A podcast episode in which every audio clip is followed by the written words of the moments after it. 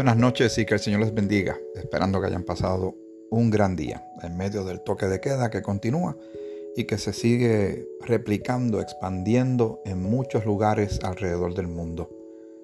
Esperemos que nuestros amigos y hermanos de otros países pues también comprendan la seriedad de la situación y aprendan a manejarlo como nosotros hemos tenido que ir aprendiendo a manejarlo con mucha fe y confianza, que el peligro pasará y volveremos a cierta normalidad, habiendo aprendido mucho de esta experiencia.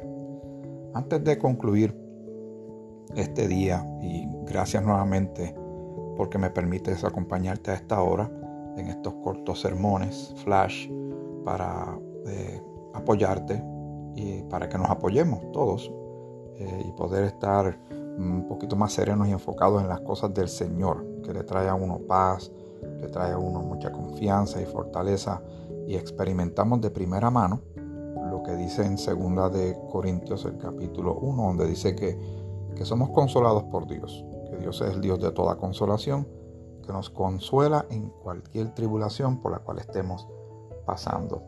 Pero hay algo, un tema que obviamente por razones de tiempo no se puede eh, abundar mucho, pero por eso es que yo te pido con mucho respeto, encarecidamente, que tú busques en tu Biblia, ya sea digital, que la tienes en tu teléfono, computadora, o si la tienes en hard copy, en papel, que busques y averigües estas cosas y medites en ellas.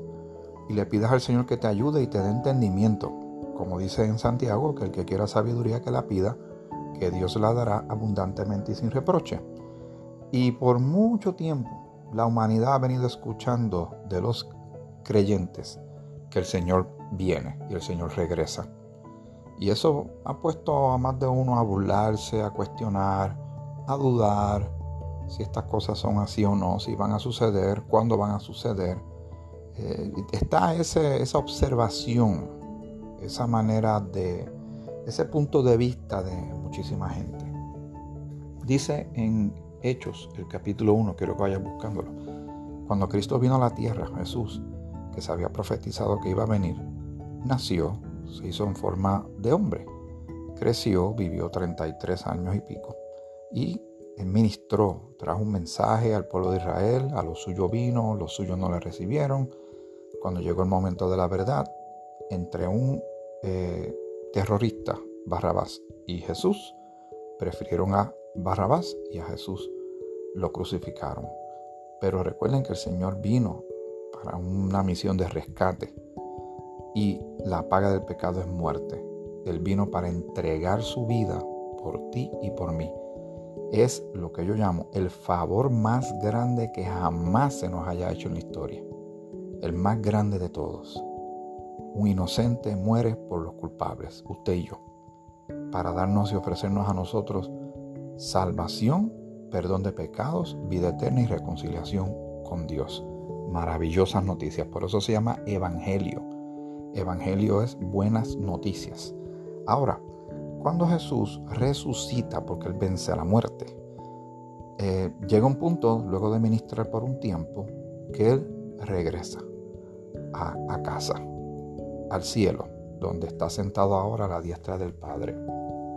Y en primera de, o más bien, disculpen, en Hechos capítulo 1, verso 10 al 12, o al 11 más bien, dice, y estando ellos con los ojos puestos en el cielo, los que estaban allí presentes en este instante, entre tanto que él se iba, he aquí se pusieron junto a ellos dos varones con vestiduras blancas.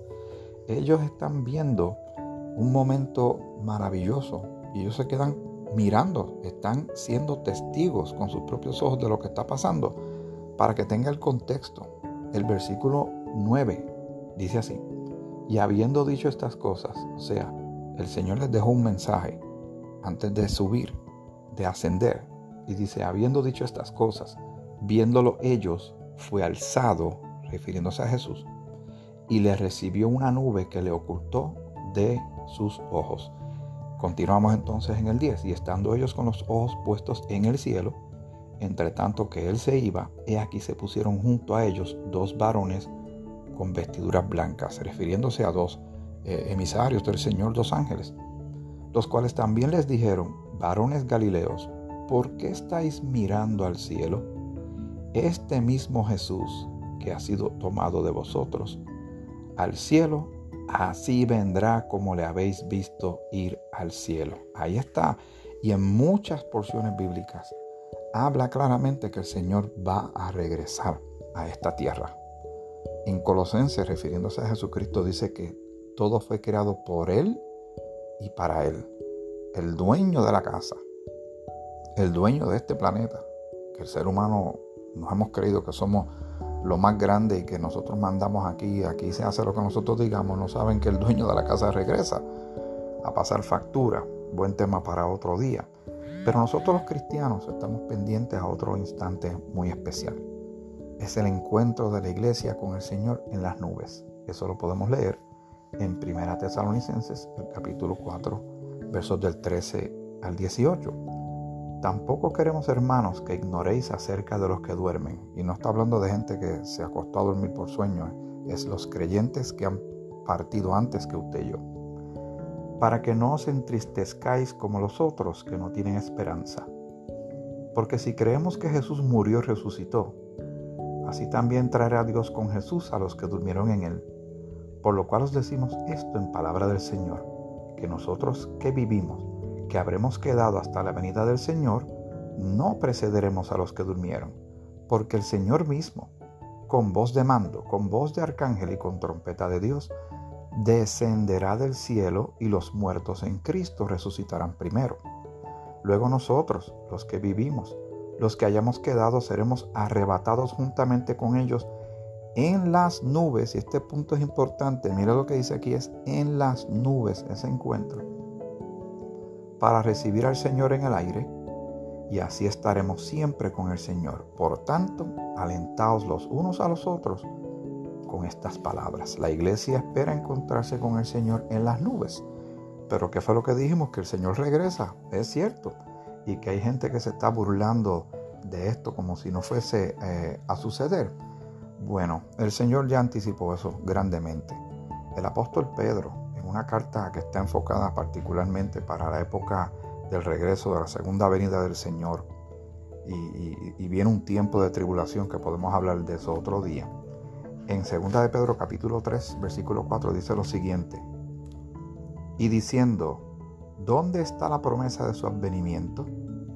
Porque se está hablando de aquellos que se burlan, que se están burlando de que el Señor no acaba de venir. Vamos al contexto.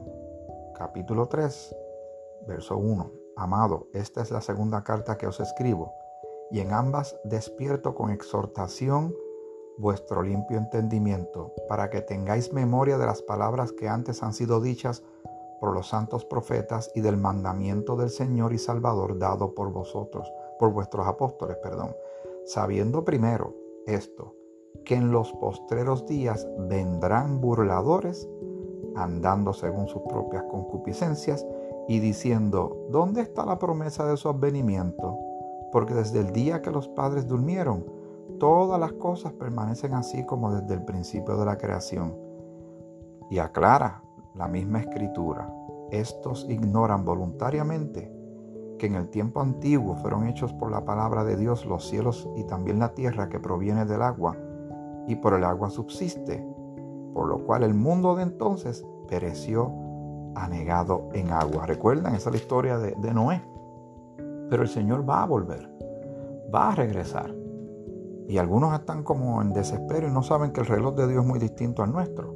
Versículo 8, más, oh amados, no ignoréis esto, que para con el Señor un día es como mil años, y mil años como un día.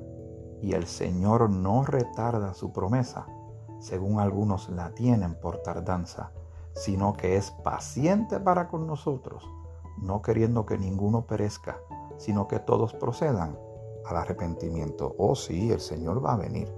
Antes de esa segunda venida de poner sus pies sobre la tierra, Él va a venir por su iglesia. Y yo te dejo con esta pregunta. Cuando llegue ese momento, ¿tú te vas o te quedas? ¿Tienes a un Salvador en tu vida? ¿Te has reconciliado con Dios por medio de la fe en Cristo? Yo espero que sí. Por algo Pablo le habla ese encuentro en las nubes, ese encuentro en el aire con el Señor Jesucristo, una bienaventurada esperanza. Que pases muy buenas noches. Seguimos adelante. Tuvimos gracia y misericordia de Dios para hoy. Seguro que la vamos a tener para mañana. Que el Señor te bendiga, te bendiga mucho.